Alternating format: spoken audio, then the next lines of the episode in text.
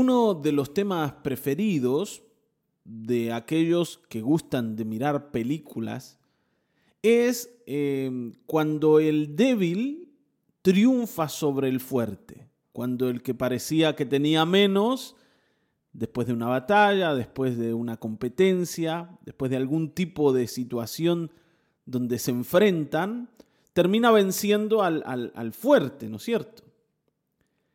Y a nosotros nos gusta ver esto, es como eh, que en, en el fondo del corazón todos esperamos ser esos débiles que vencen al fuerte porque nos identificamos con los débiles. Y si ustedes observaron, se van a dar cuenta que en este tipo de películas la escena más importante es, además de la victoria final del débil contra el fuerte, es cuando el débil encuentra la herramienta que le permite ganar la batalla. Cuando se da cuenta qué es lo que necesita utilizar para ganarle al otro, con el que antes había perdido. Y de esto, de esto habla este Salmo 52 en el versículo 5 al 9. Vamos a leerlo. Dice, pero Dios te arruinará para siempre te tomará y te arrojará de tu hogar, te arrancará del mundo de los vivientes. Los justos verán esto y temerán, y entre burlas dirán de él. He aquí tienen al hombre que no buscó refugio en Dios, sino que confió en su gran riqueza y se afirmó en su maldad. Pero yo, como un olivo verde que florece en la casa de Dios, yo confío en el gran amor de Dios, eternamente y para siempre. En todo tiempo te alabaré por tus obras. En ti pondré mi esperanza, en presencia de tus fieles, porque tu nombre es bueno. Pastor, ¿qué tiene que ver este salmo con lo que usted comenzó diciendo de las películas? Está bien, ¿no? Tiene mucho que ver, porque vuelvo a, a lo mismo, a nosotros nos gusta ver cuando el débil sale de su condición de debilidad y pasa a ser el victorioso. Y, de alguna forma toda la vida pasamos buscando eso que nos transforma de débiles en fuertes, de derrotados en victoriosos. Pasamos toda la vida buscando aquello que nos sirve para alcanzar la cima de la vida. Y te doy una noticia, todo el mundo busca lo mismo. Todos, todos quieren transformar su vida y encontrar aquello que les permita ser los ganadores, los vencedores, por encima de todos los demás. Y sin lugar a dudas, si alguien nos preguntara cuál es esa herramienta en la que nosotros hemos puesto los ojos para pasar de la debilidad a la fortaleza, diríamos que esa herramienta es el dinero. Esto es así. Hoy el mundo ve en el dinero la llave que abre la puerta a la felicidad, a la plenitud de la vida. Te puede faltar cualquier cosa mientras tengas plata. Porque incluso hasta la salud se puede comprar. Entonces, hay que buscar el dinero. Ahora, ¿cuál es la mala noticia? Que el dinero no me está esperando a que yo llegue a tomarlo, sino que el dinero está en manos de otros. Por tanto, para yo hacerme con aquello que me va a ayudar a ser feliz, debo arrebatárselo al que lo tiene. Y para arrebatárselo, debo dañarlo, debo destruirlo, debo ganarle la partida. Y de esto habla el Salmo. David le está diciendo a esa persona que confía en las riquezas y que por confiar en las riquezas ha oprimido a los demás para quitarle lo que tienen y él ser más grande y que los demás sean más chicos, más pequeños, más débiles, que va a caer. David le dice, por lo que has hecho vas a caer, Dios te arruinará para siempre. Y fíjense cómo lo dice David, ¿no? Como si estuviera enojado, indignado por la actitud de este que se ha aprovechado de su poder para oprimir a los débiles. Dice, Dios te tomará y te arrojará de tu hogar, te arrancará del mundo de los vivientes. no, y usa palabras fuertes. O sea, te va a liquidar. Vos estás destinado a la muerte. Y más te voy a decir, los justos verán esto y temerán, y entre burlas, entre burlas dirán de él, he aquí tienen al hombre que no buscó refugio en Dios, sino que confió en su gran riqueza y se afirmó en su maldad. Los justos, aquellos a quienes oprimiste, se van a alegrar y se van a burlar de vos ese día, diciendo al final de cuentas, recibiste lo que merecías. Dios te ha arruinado porque tu confianza estuvo puesta en las riquezas. Hermanos, aquí hay solo un vencedor. Y es aquel que entiende en dónde debe depositar su confianza. Mi confianza no puede estar de ninguna manera en el dinero, sino solamente en Dios.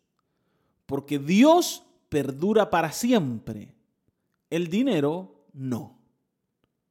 Porque Dios es el que de verdad sostiene a las personas. El dinero no puede sostener a nadie, porque hoy está en tu mano, pero mañana va a estar en la mano de tu vecino. Y así cualquier otra cosa natural, cualquier otra cosa que pertenece a esta vida, la salud. Hermano, si yo me amparo en mi buena salud para ser una persona feliz, ¿qué va a pasar el día que pierda la salud? Si mi confianza está en mi familia, en las personas, y no digo que no hay que amar a su familia, claro que hay que hacerlo, pero si mi vida está apoyada sobre la vida de otros, ¿qué pasaría si esas personas un día fueran quitadas de mi lado? Está bien, y esto le ha pasado a muchos, que al perder a un ser querido ellos terminaron perdiéndose también, sin ganas de vivir despreciando la vida que tienen, porque aquellas personas en las que se apoyaban y en las que confiaban y por las cuales eran felices ya no están. La única manera de alcanzar la felicidad y luego permanecer en ella, o sea, perdurar como personas felices, es apoyar toda nuestra confianza en Dios, porque Él es el único que no cambia. El Señor nunca va a dejar de ser quien es. El Señor nunca va a romper una de sus promesas. El Señor es invariable, inmutable, es eterno. Por eso y por mucho más, debes apoyar tu confianza en Él. Es la única manera de no perder. ¿Está bien? No? Es la única manera de dejar de ser débiles para ser fuertes, porque la debilidad no tiene que ver con lo momentáneo. Una persona débil tal vez hoy parezca fuerte, pero es débil porque no puede sostener lo que tiene, porque no sabe dónde va a estar mañana, porque no puede asegurarle el futuro a sus hijos, porque no puede hacer nada de esto, solo disfrutar del hoy, nada más. Es muy débil esa persona. En cambio, el fuerte es fuerte porque más allá de lo que le pase en el presente, su eternidad está asegurada.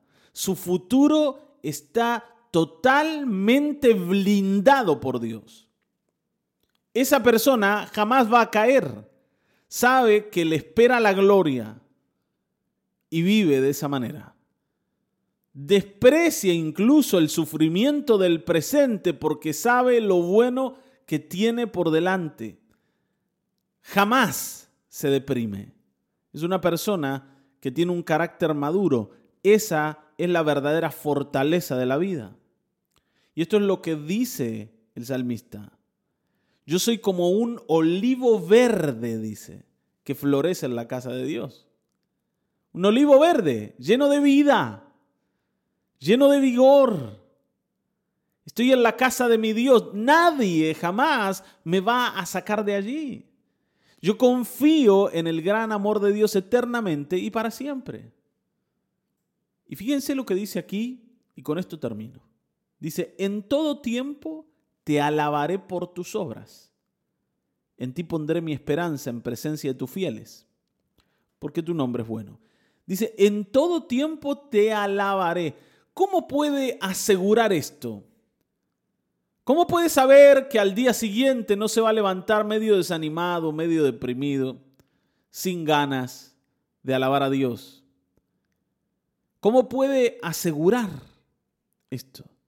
Justamente lo puede asegurar porque su confianza está en el Dios invariable y él sabe que si Dios no cambia, él tampoco va a cambiar.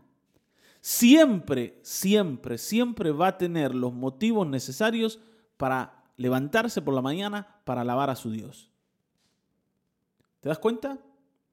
Esto es ser verdaderamente fuerte.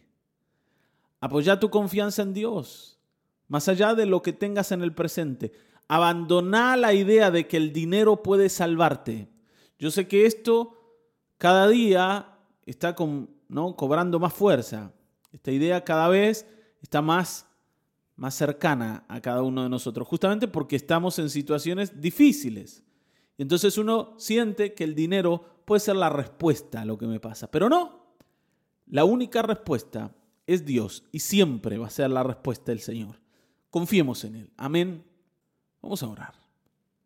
Padre, en el nombre de Jesucristo, hoy deseamos, Señor, encontrar la dicha, la felicidad, mirando a Cristo. Entendemos a través de esta palabra que las riquezas no son un refugio que nos puedan asegurar el futuro. Solo en ti, en ti, Señor, podemos ser fuertes verdaderamente sabiendo que más allá de lo que nos pase hoy, el mañana está en tus manos y está asegurado. Gracias Señor, porque tú nos hablas de esta manera. Borra en nosotros cualquier idea que hoy nos esté llevando, empujando, conduciendo a la búsqueda del dinero por el dinero en sí mismo.